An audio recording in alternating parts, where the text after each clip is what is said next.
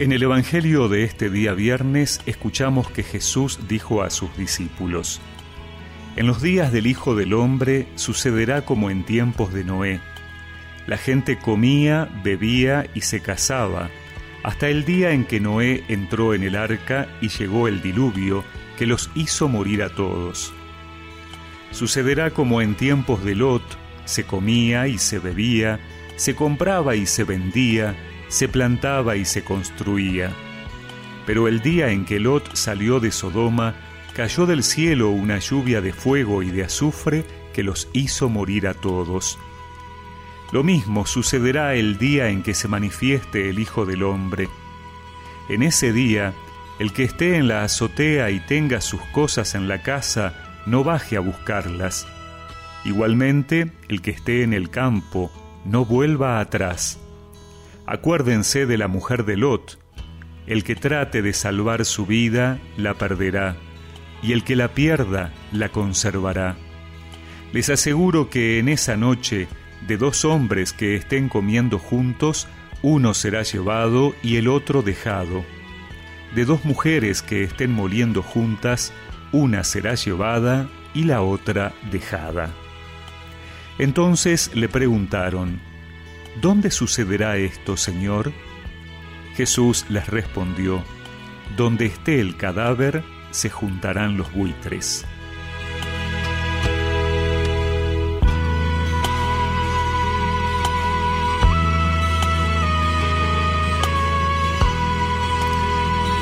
Luego de la pregunta de los fariseos de ayer que pretendían saber sobre el tiempo de la llegada del Mesías, Jesús les sigue hablando hoy a sus discípulos con una respuesta sencilla y bien concreta.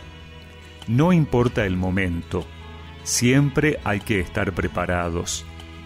Para que nos quede clara esta enseñanza, Jesús nos pone dos ejemplos tomados de la misma Biblia. Lo que sucedió en tiempo de Noé y en tiempo de Lot. Ante una sociedad corrompida y despreocupada, Solo se salvaron los que escucharon las indicaciones de Dios y se prepararon. Pero, ¿cómo hay que prepararse? En primer lugar, se debe huir, pero no como una fuga, sino como desapego a las cosas terrenas. Y por otro lado, no se debe volver atrás, como la mujer de Lot. Quien mira más lo que dejó o el pasado, no es capaz de seguir a Cristo y comprometerse con el camino del Señor. Este seguimiento implica un compromiso.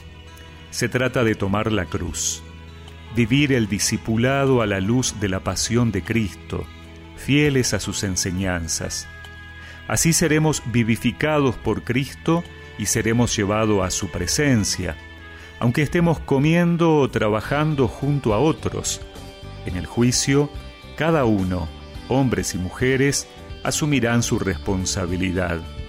Uno será tomado para el reino y el otro dejado, es decir, considerado no apto para el reino.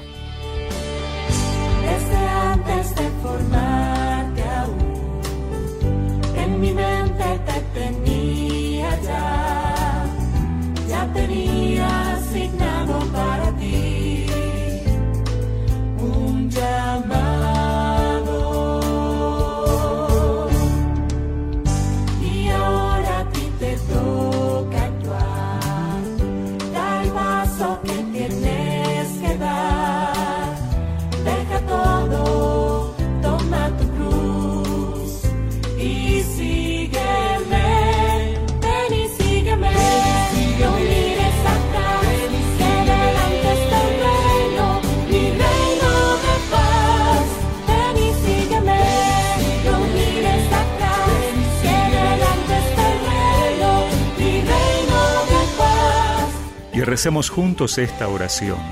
Señor, abre mis ojos y mis oídos para reconocerte en medio nuestro y escuchar tu palabra de salvación para ser considerado digno del reino. Amén.